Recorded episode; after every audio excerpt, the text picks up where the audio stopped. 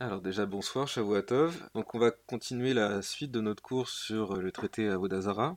Donc le premier cours, pour un petit rappel, on avait fait l'introduction de ce que c'était que la Mishnah et la tradition de façon générale. On avait discuté du premier paragraphe et du second paragraphe du premier chapitre qui racontait en fait l'interdiction d'avoir des relations commerciales avec les idolâtres les jours qui précédaient leur fête. À savoir qu'il y a une petite notion que je ne vous ai pas dit, c'est que dans certains traités, notamment les plus anciens, le premier et le deuxième paragraphe, ils sont regroupés comme un seul paragraphe. Et à l'inverse, le troisième et le quatrième paragraphe qu'on va étudier aujourd'hui, qui sont considérés comme un seul paragraphe dans les versions un peu tardives, elles sont cependant considérées comme deux paragraphes dans les versions les plus anciennes. Donc aujourd'hui, on va étudier soit un paragraphe, soit deux paragraphes, suivant les versions que vous trouverez sur Internet. Euh, on avait expliqué ce que c'était que EDM, le terme qui se retrouvait dans notre premier paragraphe. On avait expliqué que ce terme-là, en fait, il faisait référence aux fêtes romaines polythéistes. Et c'est un terme qu'on va retrouver dans notre nouveau paragraphe aujourd'hui. Donc je vous lis, on est dans le paragraphe 2, ou paragraphe 3, suivant les versions que vous trouverez. Je lis. Ve'elu edn shel goim, kalanda, ve saturnaria, ve kratesis, ve'yom genusia shemlachim, ve'yom aleda, ve'yom amita, divrei Rabbi Meir, ve'chachamim omrim, kol mita sheyesh ba srefa, yesh ba avodazara, ve'she ein ba srefa, ein avodazara. Donc je m'arrête là, il y a une suite, mais que je lirai plus tard. On va traduire. Veilu EDN Shel Goim. Voici les, ce qu'on appelle donc du coup les EDN des nations, en, en l'occurrence des nations païennes. Kalanda, les Kalandes, Saturnaria, les Saturnales, ou Cratésis, les Cratésis, qu'on va traduire plus tard. Veyom Genusia Shemelachim, le jour de la genèse d'un roi. Alors Genusia, vous reconnaissez le mot genèse. Yom Aleda, le jour de la naissance. Donc on fait ici référence au jour d'anniversaire. Yom Amita, les jours de la mort en l'occurrence de la mort d'un empereur, d'Ivré Rabbi Meir. Voilà, ça c'est les six fêtes qui font partie des EDN d'après Rabbi Meir. Vechachamim Omrim, les sages quant à eux nous disent Kolmita chez Yeshba Srefa Yeshba Vodazara, Vesh Ein Basrefa Ein Vodazara, Seulement les morts qui ont une incinération, il y a alors de l'idolâtrie, mais s'il n'y a pas d'incinération, il n'y a pas d'idolâtrie. À savoir que les païens, ce qu'ils faisaient, pour les empereurs en tout cas, ils se faisaient soit enterrer, soit incinérer, mais en tout cas, leurs armes, leurs possessions se faisaient incinérer. Donc ça, c'est la traduction de notre paragraphe qu'on va étudier aujourd'hui. Avant d'étudier la Mishnah en elle-même et tenter de comprendre ce qu'elle nous enseigne, on va d'abord discuter des termes présents dans la Mishnah. Ici, la Mishnah, donc, elle nous donne au début trois fêtes païennes, qui sont certainement les fêtes romaines les plus importantes. Certainement ici que les rabbinim ils ont voulu comparer en fait les trois fêtes importantes des Romains avec les trois fêtes juives qui sont Pessah, Shavuot et Sukkot. Le mot calende, le premier qui apparaît, il désigne le premier jour de chaque mois, l'équivalent chez les juifs du Rosh Chodesh. C'était une fête qui avait lieu au premier de chaque mois, mais ici la Mishnah fait référence aux calendes avec un C majuscule, à savoir les calendes de janvier. Cette fête, elle durait 8 jours et elle avait lieu du 1er au 8 janvier. Le Talmud de Babylone, raconte d'ailleurs une histoire assez intéressante. Donc il raconte un midrash qui dit que lorsqu'Adam il avait fauté, et qu'il a été retiré du Gan Eden pour être amené sur Terre, il se rendit compte que les jours il faisait que diminuer et que les nuits elles faisaient qu'augmenter. Il va alors entamer un jeûne rempli de prières, et c'est seulement huit jours plus tard que ces prières vont être entendues, et la situation va alors s'inverser, les jours vont se mettre à redevenir plus longs, et les nuits plus courtes. Et il va faire une fête, et il va dire Kalan Dia, c'est de l'araméen, le jour est beau. Donc c'est un midrash, évidemment, je pense pas que ça apprend au sens propre. Sous-entendu que ce que le Talmud veut nous dire, c'est qu'à la base, les calendes étaient une fête qui n'était pas polythéiste. Elle était pour Dieu, mais que finalement les païens l'ont rendue polythéiste. Alors ce qu'il faut savoir, c'est qu'il existe probablement une erreur qui, elle, ne se retrouve pas dans le Talmud de Jérusalem, puisque les calendes, ici, semblent avoir lieu à partir du 25 décembre, à savoir le jour du solstice d'hiver. Or, on l'a dit, elles ont lieu juste après le 1er janvier.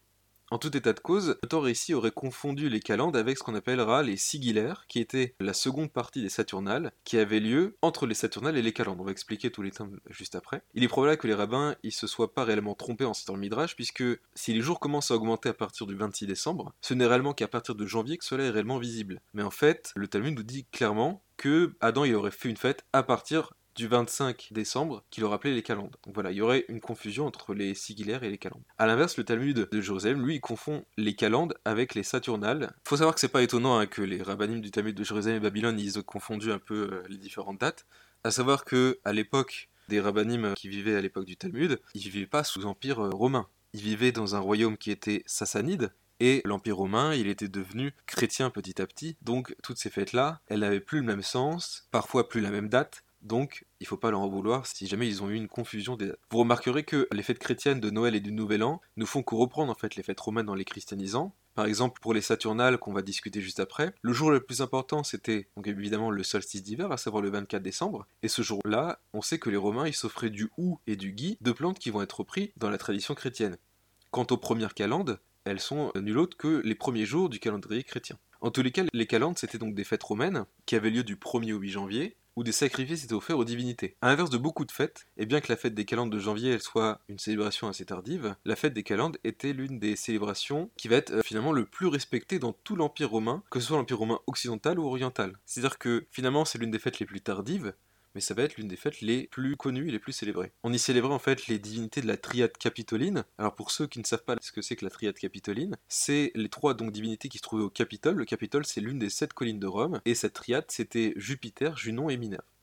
Les Saturnales, on l'a dit, c'était donc des fêtes qui avaient lieu du 17 au 24 décembre, mais une autre fête qu'on appelle les Sigillaires portait aussi parfois le nom des Saturnales, à savoir qu'elles avaient lieu du coup du 25 décembre au 1er janvier. On avait donc deux fêtes de Saturnales, les premières Saturnales du 17 au 24 décembre et les deuxièmes Saturnales du 25 décembre 1er janvier qui est appelée, pour les différencier, les Sigillaires. Il est difficile de savoir en fait dans notre Mishnah laquelle des deux fêtes la Mishnah a voulu parler, puisque les deux sont appelées les Saturnales, mais il semble que cela fasse référence du coup à la seconde. Les Saturnales, elles étaient très connues des Juifs, puisque le premier jour des fêtes, les Romains y criaient tous dans la rue Yo Saturnalia, Bona Saturnalia, ce qui veut dire Vive les Saturnales, joyeuses Saturnales. D'ailleurs, c'est assez intéressant parce que dans le Talmud de Jérusalem, on a une citation qui reprend cette exclamation de façon assez péjorative. Il y a un rabbin qui dit la chose suivante À Rome, ils jurent dans la rue Saturnale de Essav, Saturnale de Rome, littéralement. C'est une modification du terme Yo Saturnalia, Bona Saturnalia. Concernant les sigillaires, la fête elle s'appelait ainsi parce que il était coutume de s'offrir des petites statuettes de cire à ce moment de l'année, et en latin, une statuette de cire, ça s'appelle des sigilla. Plusieurs chercheurs ils sont demandé comment ça se faisait que les juifs y citent la fête des Saturnales, alors que la divinité Saturne, elle n'est retrouvée nulle part dans les fouilles archéologiques en Judée, et dans toute la région en fait du Levant. La réponse elle est comme concernant Mercure, comme on le verra dans une autre Mishnah, à savoir que Saturne était en fait la divinité romanisée de Chronos, de la même façon que Mercure était la version romanisée de Hermès. Et à l'inverse de Saturne, on a retrouvé plusieurs édifices dont un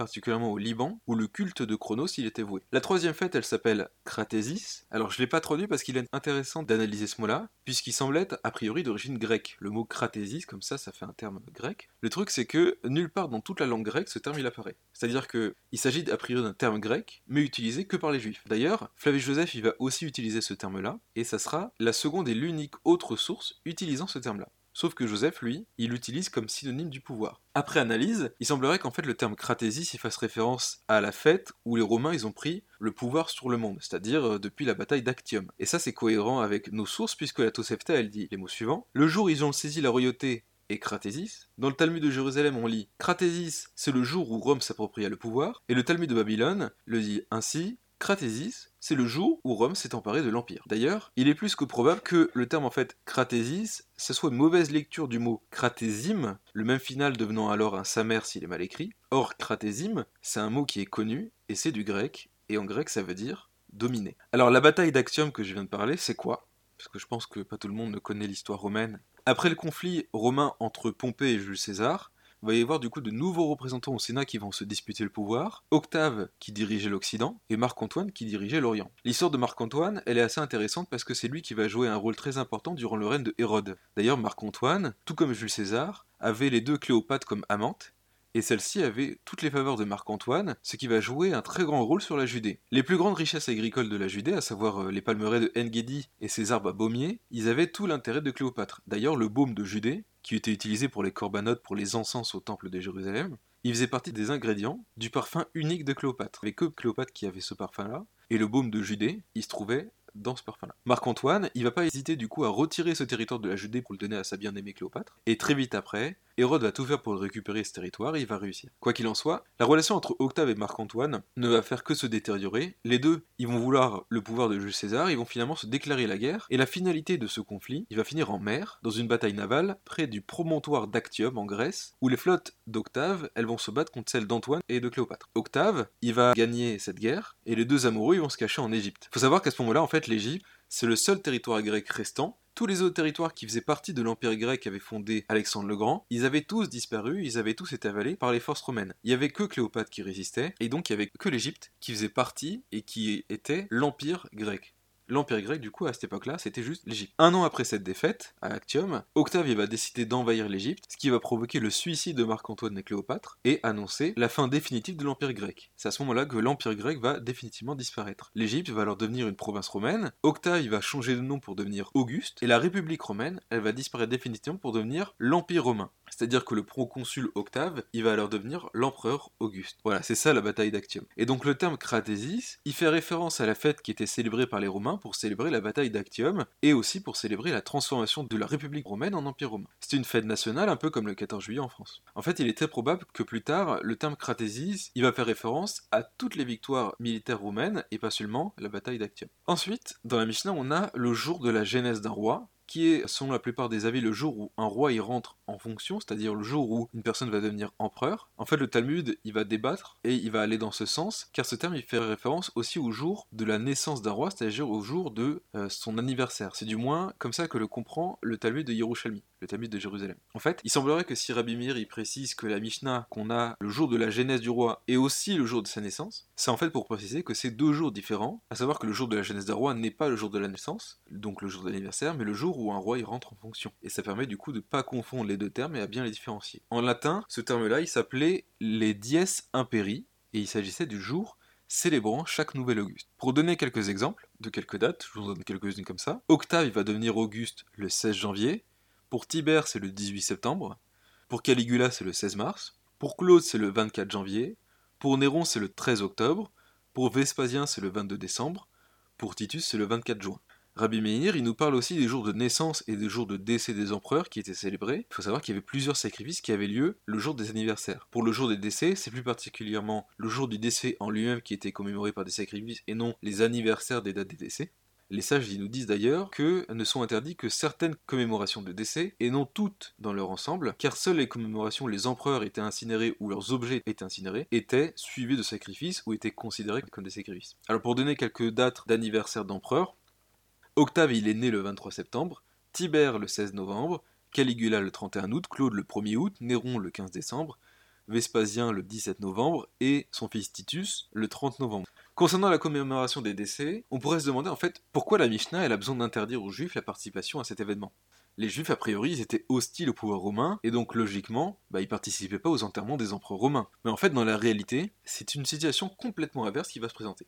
Sous certains empereurs romains, les juifs ils avaient droit à certains droits qu'ils ne pouvaient pas posséder autrement. Par exemple, sous Jules César, les juifs ils avaient le droit euh, de réunion, ils avaient la dispense du service militaire, ils avaient le droit de toute obligation de comparaître en justice pendant Shabbat, c'est-à-dire qu'ils pouvaient, si c'était Shabbat, ne pas comparaître en justice. Il y avait aussi une distribution mensuelle de blé parfois ou d'argent, et si cette distribution mensuelle, elle tombait le jour du Shabbat, eh bien, le gouvernement romain, y mettait en réserve jusqu'au lendemain la part qui revenait aux juifs. C'est-à-dire du coup que certains empereurs étaient à ce moment-là très aimés des juifs. Et c'est le cas par exemple du décès de Jules César. La communauté juive de Rome, elle va être grandement endeuillée à sa mort, et Suétone, c'est un historien romain, il va nous raconter la cérémonie du décès de Jules César. Alors je vais vous lire les obsèques de Jules César par Suétone. Les uns voulaient qu'on brûlât le corps dans le sanctuaire de Jupiter Capitolin, les autres dans la curie de Pompée. Tout à coup, deux hommes, portant un glaive à la ceinture et à la main deux javelots, y mirent le feu avec des torches ardentes. Aussitôt, chacun d'y jeter du bois sec, les sièges et les tribunaux des magistrats, et enfin tout ce qui se trouvait à sa portée.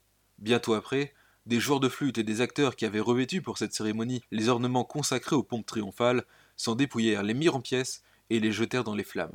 Les vétérans légionnaires y jetèrent en même temps les armes dont ils s'étaient parés pour les funérailles, et même un grand nombre de matrones, les bijoux qu'elles portaient, avec les bulles et les prétextes de leurs enfants. Une foule d'étrangers prit part à ce grand deuil, manifestèrent à qui mieux mieux leur douleur, chacun à la manière de son pays. On remarqua surtout les juifs, lesquels veillèrent même, plusieurs nuits de suite, auprès de son tombeau. On remarque donc que lors du décès de Jules César, en fait, les incinérations, elles ont eu lieu, donc des actes idolâtres, et pourtant, des juifs ont participé à ce deuil-là. On comprend donc la nécessité des rabbins dans la Mishnah d'interdire les obsèques des empereurs, même pour leur rendre hommage. De même, on a un cas où Philon, il va raconter qu'à la mort de Drusilla, c'est la sœur de Caligula, les juifs, ils ont aussi porté le deuil. Toute la question, elle est de savoir pourquoi en fait les rabbins, ils ont parlé des fêtes païennes, ils ont parlé de quelles fêtes païennes ils voulaient interdire, et pourquoi ils ont interdit que ces six fêtes-là. À savoir que seulement on a euh, des fêtes païennes, ces six fêtes, ce sont six fêtes romaines plus exactement, et plus précisément, certaines fêtes romaines et non toutes les fêtes romaines. Pourquoi La Mishnah, elle ne précise que ces six fêtes-là et pas toutes les fêtes païennes dans son ensemble? Le Talmud, il va s'étonner lui-même parce qu'il existe même des fêtes perses et des fêtes babyloniennes, et les rabbins, ils les connaissaient très bien. Alors je vous cite, c'est dans le Talmud de Babylone, ça dit les mots suivants. Quelles sont les fêtes perses? Ce sont Moutrédé, Touriashke, Moharneke et Moharin. Et quelles sont les fêtes babyloniennes?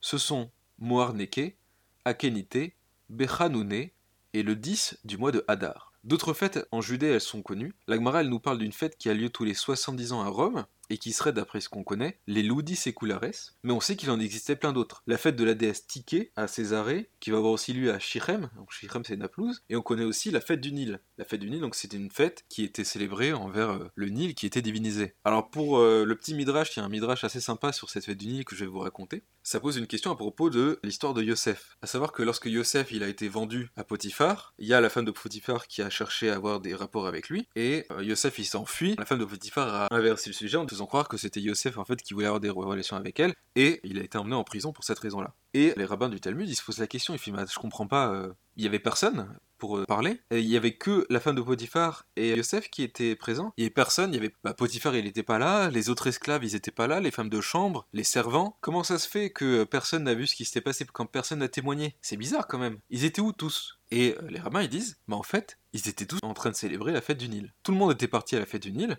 sauf Yosef, qui évidemment était monothéiste, et la femme de Potiphar, elle en a profité pour rester. Voilà. Ça, c'est la petite anecdote. Et donc, l'Agmara, elle nous parle donc de toutes ces fêtes-là. Elle nous parle même d'une certaine fête qui s'appelle les Mayuma. C'était une fête romaine, une fête de l'eau, où on mettait l'accent sur les divinités liées à l'eau, dont Aphrodite, qui était née d'une écume dans l'eau. Et on a aussi la fête de Mitrakana, en l'honneur de la déesse Mitra, qui se trouve dans l'Agmara sous le nom de Moutrédé, que j'ai déjà dit. Et plus tard, on a la fête de Nérus, en l'honneur d'une divinité sassanide. Donc ça c'est plus tard, c'est à l'époque du Talmud. Le Talmud, nous parle aussi de cinq temples dans la région qui étaient en service toute l'année, à savoir le temple de Bel en Babylonie, le temple de Nebo dans la ville de Kourché, le temple de Tirata dans la ville de Mapag, le temple de Titzrefé à côté de Ashkelon, le temple de Nashra qui était situé en Arabie, et un marché païen qui se trouvait à Enbechi. Du coup, les rabbinim étaient au courant de toutes ces fêtes païennes. Et donc on peut se demander pourquoi la Mishnah, elle nous parle que de ces six fêtes-là, à savoir les calendes, les saturnales, etc. Et la théorie d'Emmanuel Freidem pour répondre à ça, Emmanuel Freidem on en a déjà parlé dans notre premier cours, expliquant pourquoi ces fêtes sont mentionnées et nul autre, elle résiderait dans les jeux du théâtre. Alors on le verra dans une autre Mishnah, mais ici la Mishnah elle appelle les stadiums ou e-stadiums les théâtres qui étaient en fait les lieux où se trouvaient les combats de gladiateurs. Ces combats, ils étaient très critiqués des rabbins, au point où on retrouve dans un texte de l'Agmara les mots suivants. Qui assiste au combat de gladiateurs fait couler le sang. C'est-à-dire que c'est même pas le combat qui est prohibé en lui-même, mais le simple fait de participer au jeu, de regarder, qui est considéré comme meurtrier. La logique étant que si on assiste à ces jeux sordides, on fait en sorte que ces jeux existent. Tandis que s'ils n'avaient pas de clients pour voir ça, eh bien ces théâtres fermeraient leur. Alors, si lie ces fêtes, ce sont des jeux de gladiateurs, c'est parce que toutes ces six fêtes sont ancrées dans un phénomène culturel et culturel particulariste, à savoir les combats de gladiateurs, et que nulle autre fête ne possède des combats de gladiateurs. Par exemple, les empereurs, ils donnaient tous des jeux de gladiateurs lors de leur anniversaire. Rien que dans la littérature juive, on a Flavius Joseph qui décrit les jeux que Titus a donnés pour l'anniversaire de son frère, mais on retrouve aussi dans la littérature romaine des jeux pour l'anniversaire de Livia, de Claude, d'Adrien, d'Antonin et d'autres. Ça, c'est juste pour les anniversaires. Pour les décès, qui disait décès d'empereur?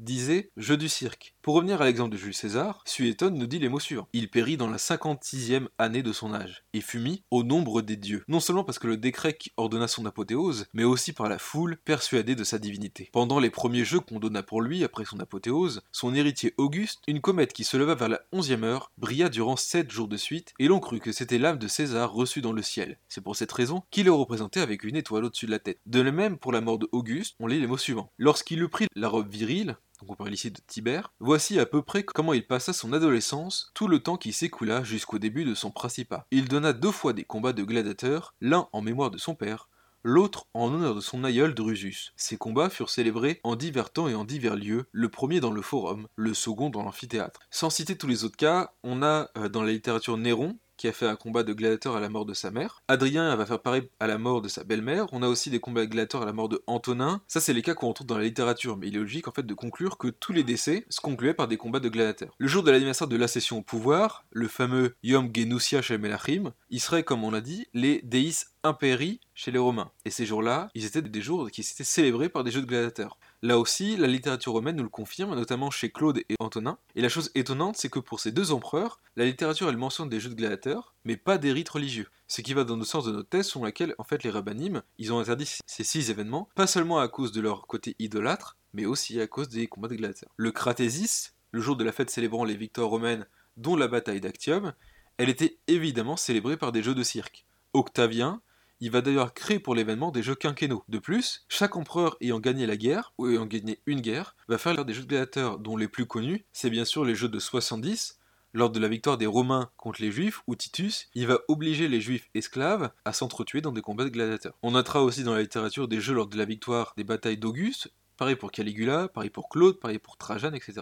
Pour ce qui est des calendes, euh, en fait, il est très difficile de nous renseigner là-dessus parce que la fête, elle est assez tardive finalement, et du coup, on a peu d'informations sur ce sujet. Passons maintenant aux Saturnales. Alors, les Saturnales, c'était LA fête des gladiateurs par excellence. Selon certains historiens, euh, les jeux de gladiateurs, ils étaient au départ un rite en l'honneur du dieu Saturne. En fait, selon certains historiens, la tradition grecque, elle accordait à Saturne l'invention des jeux carrément. Lors des combats, le sang qui coulait, il passait en fait sous des dalles dans une fosse, et dans cette fosse, il y avait une statue de Saturne. Pour revenir aux Saturnales en elles-mêmes, elle durait 8 jours, comme on l'a dit, mais seul le premier jour était un jour religieux, un peu comme pour Pessar avec Yontov et les autres jours c'est Cholamoued, et ben les 7 autres jours des Saturnales, c'était des jours sans événements religieux. Par contre, pendant ces 7 jours, on célébrait des combats de gladiateurs. On avait aussi discuté des Sigillaires, les autres Saturnales qui duraient du 25 décembre au 1er janvier, et à l'inverse des premières Saturnales, on célébrait lors des Sigillaires que des jeux de gladiateurs. Alors dans la Mishnah, les Saturnales, elles semblent être les Sigillaires comme on l'a dit. Si on parle réellement des premières Saturnales, la Mishnah, elle interdit toute la fête et pas uniquement le premier jour. C'est que du coup, là aussi, le problème, il n'est pas uniquement d'ordre religieux, c'est qu'il y a autre chose que l'idolâtrie qui pose problème, et ici, bah, c'est les combats de gladiateurs. En fait, il faut voir les choses à l'envers. Si les rabbinim ils ont interdit les fêtes qui étaient précisément les fêtes où des jeux étaient célébrés, c'est pas pour les combats de gladiateurs, mais c'est à cause de l'idolâtrie qui avait lieu durant les jeux de cirque. En fait, il y avait une statue de Sol Invictus qui se trouvait dans les arènes, et on exhibait avant de démarrer les statues de Dionysos et d'Aphrodite, et les jeux étaient organisés par des prêtres. Alors c'est marrant que Dionysos et Aphrodite, les deux ensemble, ils sont cités parce que plus tard on va en reparler. Et du coup, c'est là tout le problème. Les jeux du cirque, bah en fait, c'était des célébrations religieuses. Étant donné qu'en fait, on y allait pour voir des gens se battre et que ces jeux, ils avaient un caractère finalement culturel et politique et surtout ludique, on accordait finalement peu d'importance à son caractère religieux, ce qui pouvait amener certains juifs à se rendre au cirque sans se rendre compte qu'ils allaient en réalité à une cérémonie idolâtre. En d'autres termes, si la Mishnah interdit que ces six fêtes-là parmi toutes les fêtes païennes, c'est précisément parce que ces fêtes-là, les juifs, ils pouvaient être amenés à y aller, à aller à ces combats de gladiateurs, pensant y aller en fait pour le jeu, alors qu'en fait ils y allaient sans le savoir à des célébrations religieuses. Les juifs, même pieux, auraient pu y aller, d'autant plus que le culte impérial, on va y revenir dans une autre Mishnah, elle obligeait, même dans certains cas, les juifs même les grands rabbins, les dirigeants juifs, à aller aux jeux de gladiateurs. Il est donc nécessaire d'interdire ces fêtes afin d'interdire un phénomène peu remarqué des juifs, à savoir l'aspect religieux et cultuel des jeux gladiateurs lors des fêtes romaines. Voilà pourquoi l'accent il est mis particulièrement pour ces six fêtes dans la Mishnah. Maintenant on va passer au deuxième paragraphe de la Mishnah que j'avais pas lu. Donc si je l'ai séparé, c'est parce que je l'ai dit, dans les Mishnah les plus anciennes, c'est considéré comme deux paragraphes différents, mais dans les Mishnah les plus récentes que vous trouverez sur internet, c'est considéré les deux paragraphes que je veux dire comme un seul et unique paragraphe. Donc ça dit maintenant les autres événements qui vont être interdits. À savoir que le premier paragraphe, c'est les fêtes publiques, et bien ce deuxième paragraphe, ça va être les fêtes dites privées. Je lis en hébreu. Yom tiglachat zekno ou beloroto, yom shalabominayam, yom sheatsa bomibet asurim, entre parenthèses, vegoy sheasa mishtelivno, fin de la parenthèse, eno asur et la ayam, veoto ishbilbad. Je traduis. Yom tiglachat zekno ou le jour de la tonsure de la barbe et de la chevelure. Yom Shalabominayam, le jour où il revient, en l'occurrence le païen revient d'un voyage en mer. Yom Sheyatsa Mibet Asurim, le jour où il sort de prison. Et entre parenthèses, Vegosh Asa Mishtelivno, un non-juif idolâtre, qui fait un festin pour son fils, en l'occurrence une fête nuptiale, une fête pour euh, le mariage de son fils. Alors si je le dis entre parenthèses, c'est parce que dans les Mishnah les plus anciennes, ces mots-là ne s'y trouvent pas. En fait, elles se trouvent dans le Talmud, et certainement que plus tard, euh, il y a des rabbins qui ont voulu l'insérer, mais euh, elles ne se trouvent pas dans les Mishnah les plus anciennes, par contre elles se trouvent dans le Talmud. Enu Asur Ela Otoayam, Veoto Bilvad, n'est interdit que ce jour-là et que cet homme-là, à savoir que pour les EDN, c'était le jour des fêtes et les trois jours qui les précédaient. Eh bien, pour les fêtes privées, ce n'est que le jour de la fête qui est interdit, les relations commerciales sont interdites, et ce n'est qu'avec cet homme-là qui fait la fête que les relations commerciales sont interdites. C'est-à-dire que pour les fêtes publiques, c'est avec tous les païens confondus que les relations commerciales sont interdites. Alors, ce qui est assez intéressant, c'est que on va retrouver dans la littérature, dans la littérature juive, les fêtes où les juifs doivent célébrer, ou en tout cas doivent faire une bracha, des fêtes qui sont identiques aux fêtes païennes. Alors je lis dans la Gemara Brachot, quatre personnes doivent remercier Dieu. Ceux qui reviennent d'un voyage en mer, ceux qui traversent un désert, celui qui guérit d'une maladie, et celui qui sort de prison. Donc on a exactement les mêmes fêtes, à savoir du coup que c'était des fêtes assez typiques tant pour les juifs que pour les païens. Les tant les païens, devaient faire une, cérémonie religieuse avec sacrifice, et donc logiquement, en tout cas il est tout à fait logique, que ces événements-là, à savoir ces quatre événements, devaient du coup être considérés comme interdits à tout commerce, parce qu'on sait que les païens faisaient des sacrifices. Ce qui va nous intéresser plus particulièrement, c'est le premier cas, Yom Tiglacha Zeknu Velorito, le jour où il y a la tonsure des cheveux et de la barbe, parce que c'est un cas pas du tout compréhensible. Savoir que si les autres événements y sont précisés par les juifs, à savoir que même les juifs les célébraient, eh bien ce cas de la tonsure de la barbe et des cheveux, eh bien il n'existe pas chez les juifs. Alors, je vais vous lire pour ça un texte assez intéressant. Je lis. Notre texte fait de toute évidence allusion à une circonstance solennelle où les païens se coupaient la barbe et les cheveux, accomplissant un rite religieux. L'offrande des cheveux est une coutume répandue chez plusieurs peuples de l'Antiquité, égyptiens, grecs, romains, auxquels il faut ajouter les sémites. Pour nous en tenir compte à la période considérée, Lucien atteste dans son temps les jeunes Égyptiens de conditions libres gardaient leurs cheveux longs jusqu'à l'âge de l'éphébie. La chevelure faisait ensuite l'objet d'une offrande. Le même Lucien atteste qu'à Trézène en Grèce, il était interdit de se marier avant d'avoir consacré ses boucles à Hippolyte et constate à Hierapolis une coutume analogue qu'il y a lui-même suivie dans sa jeunesse. Selon Plutarque, c'était une vieille coutume que d'offrir les prémices de sa chevelure à Delphes. Cette coutume est d'ailleurs attestée un peu partout dans le monde hellénistique. En ce qui concerne l'offrande de la barbe, on pense immédiatement au rite de la Depositio Barbae, bien connu chez les Romains, qu'il avait d'ailleurs emprunté aux Grecs. Les auteurs latins nous signalent l'accomplissement de la cérémonie par divers empereurs. Auguste la fêta à l'âge de 24 ans. Caligula à 19 ans, le jour où il revêtit sa toche virile. Néron choisit de le faire au milieu d'un concours de gymnastique, dans la pompe d'une hécatombe, et renferma sa barbe dans une boîte d'or, enrichie de perles et d'un très grand prix qu'il consacra au Capitole. C'est dans une boîte analogue que la franchie Trimalxion conservait la sienne.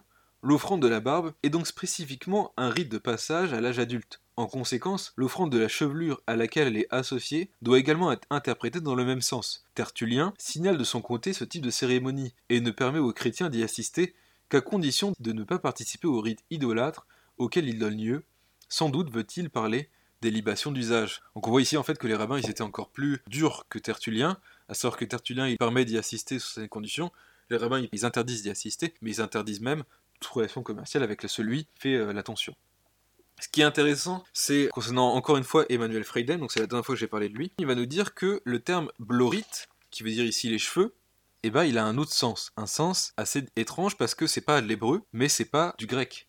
À savoir que pour les fêtes publiques, c'est à chaque fois des termes grecs qui étaient utilisés. Et donc, on avait dit que si c'était des termes grecs qui étaient utilisés, c'est parce que ça faisait référence à des fêtes grecques, du moins des fêtes gréco-romaines. Mais ici, c'est pas un, un terme grec et c'est pas un terme hébreu donc c'est un terme étranger, sous-entendu que ça fait référence à une coutume étrangère typique. Ce qu'il faut nous intéresser aussi, c'est le fait que le terme en hébreu généralement utilisé pour parler des cheveux, c'est kumi, qui fait référence du coup au grec kumi et au latin koma, qui est utilisé pour parler des cheveux. D'ailleurs, dans la Tosefta euh, Shabbat, ça dit les mots suivants. Elo Devarim, Medarka et Mori. Voici les choses qui font partie des coutumes amoréens. Alors le terme amoréen, c'est pas uniquement référence aux amoréens, ça fait référence aux païens de façon générale. Et donc la suite, c'est Kumi Veose Blori, les cheveux et celui qui fait les bloris. Et donc, ce terme blorit, il a un sens différent de celui que l'on connaît, et qui a donc un sens euh, étranger. A priori, un terme sémite, parce que le terme blorite, il a une connotation en tout cas sémite. Et ce qui est assez intéressant, c'est qu'on a, euh, notamment chez les Arabes, eh bien, une coutume assez typique qui va dans ce sens-là.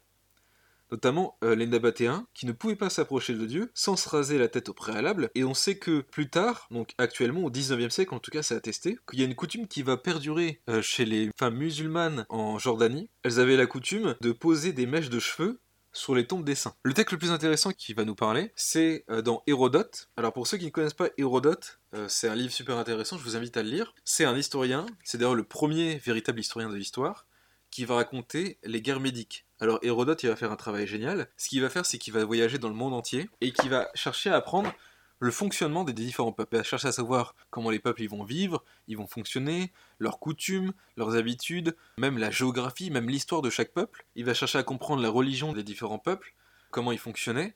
Il va vraiment voyager dans le monde entier, chez les Arabes, chez les Égyptiens, chez les Phénicéens, euh, chez les Babyloniens, les Assyriens, les Perses, il va voyager partout. Il va raconter toute leur histoire jusqu'à arriver à son époque actuelle, à savoir que lui vivait à l'époque de Xerxès. Il va raconter les guerres médiques. Les guerres médiques, c'est les guerres des Perses contre les Grecs. Donc pour ceux par exemple qui ont vu le film 300, le film 300, ça raconte la bataille des Thermopyles, c'est l'une des guerres médiques, et la scène de fin du film 300, c'est la, la guerre de Platée, l'une des dernières guerres médiques. Si vous avez aussi le film 302, la suite, la scène d'introduction, c'est la bataille de Marathon, et tout le film, c'est une bataille navale, la bataille de Salamine. C'est les quatre batailles des guerres médiques qui sont en fait racontées par Hérodote. Si on a pu faire ces films, en fait, c'est grâce à Hérodote parce que c'est le seul qui a véritablement raconté ces quatre guerres-là. Donc Hérodote, ce qu'il va faire, c'est qu'il va raconter l'histoire des différents peuples, nous raconter comment ils vont vivre, et à la fin, il va dire bah, maintenant que je vous ai raconté tous ces peuples, bah maintenant je vais vous raconter la guerre médique. Et donc ce qui va nous intéresser, c'est qu'il va parler des Arabes, et qu'il va parler à un moment comment les Arabes y vivent. Et il y a un paragraphe super intéressant pour notre sujet, que je vais vous lire. Donc on est au livre 3, Alina 8. Je vous lis. Aucun peuple n'a plus que les Arabes le respect de la parole donnée. Voici comment on prête serment chez eux. Entre les contractants se place debout une tierce personne qui, à l'aide d'une pierre tranchante, fait à chacune d'eux une incision au creux de la paume, près du pouce. Puis avec un brin de laine, pris au manteau de chacun, enduit de leur sang sept pierres, placées entre eux tout en invoquant Dionysos et Urania. Alors Urania en fait c'est Aphrodite, c'est pour ça que je vous disais que c'est intéressant que Dionysos et Aphrodite réapparaissent ensemble encore une fois. La cérémonie achevée, l'homme qui a prêté serment recommande à ses amis l'étranger ou encore le citoyen, s'il s'agit de l'un d'eux, auquel il a donné sa parole, et ses amis s'estiment liés eux aussi par cet engagement. Dionysos est, avec Urania, la seule divinité qu'ils reconnaissent, et ils se coupent les cheveux, disent-ils, à la manière de Dionysos lui-même. Ils ont les cheveux coupés en rond et les tempes rasées. Dionysos s'appelle chez eux Orotalt et Urania Alilat. Voilà. Donc on a en fait une preuve historique que vers l'an 400, 450, les Arabes ils se coupaient les cheveux pour des raisons cultuelles, pour des raisons religieuses, et certainement que c'est une coutume qui est restée, et on a aussi le cas chez les Dabatéens, comme c'est certifié, ce qui nous prouve qu'il y avait une coutume sémitique, en tout cas dans la région du Levant, qui était de se couper les cheveux pour des raisons religieuses, de même que ça existait, comme on l'a vu, pour les Grecs et les Romains. On a ici un événement qui est très bien connu et très bien sourcé dans la Mishnah, à savoir que les autres événements étaient des événements assez banals, finalement, puisque même les juifs remerciaient Dieu pour ces événements, à savoir euh, quand un juif revenait en mer ou sortait de prison, et la Tosefta nous dit même s'il était guéri ou s'il était libéré d'autre chose. Voilà. Donc c'est tout pour le cours d'aujourd'hui. J'ai essayé de faire un peu plus court que d'habitude. J'espère que ça vous a plu. Le prochain cours, on va parler de choses assez intéressantes. On va parler des choses qu'on n'a pas le droit de vendre aux idolâtres. J'espère en tout cas que ça vous a plu. Merci de m'avoir écouté. Et euh, je vous dis à bientôt pour le prochain cours.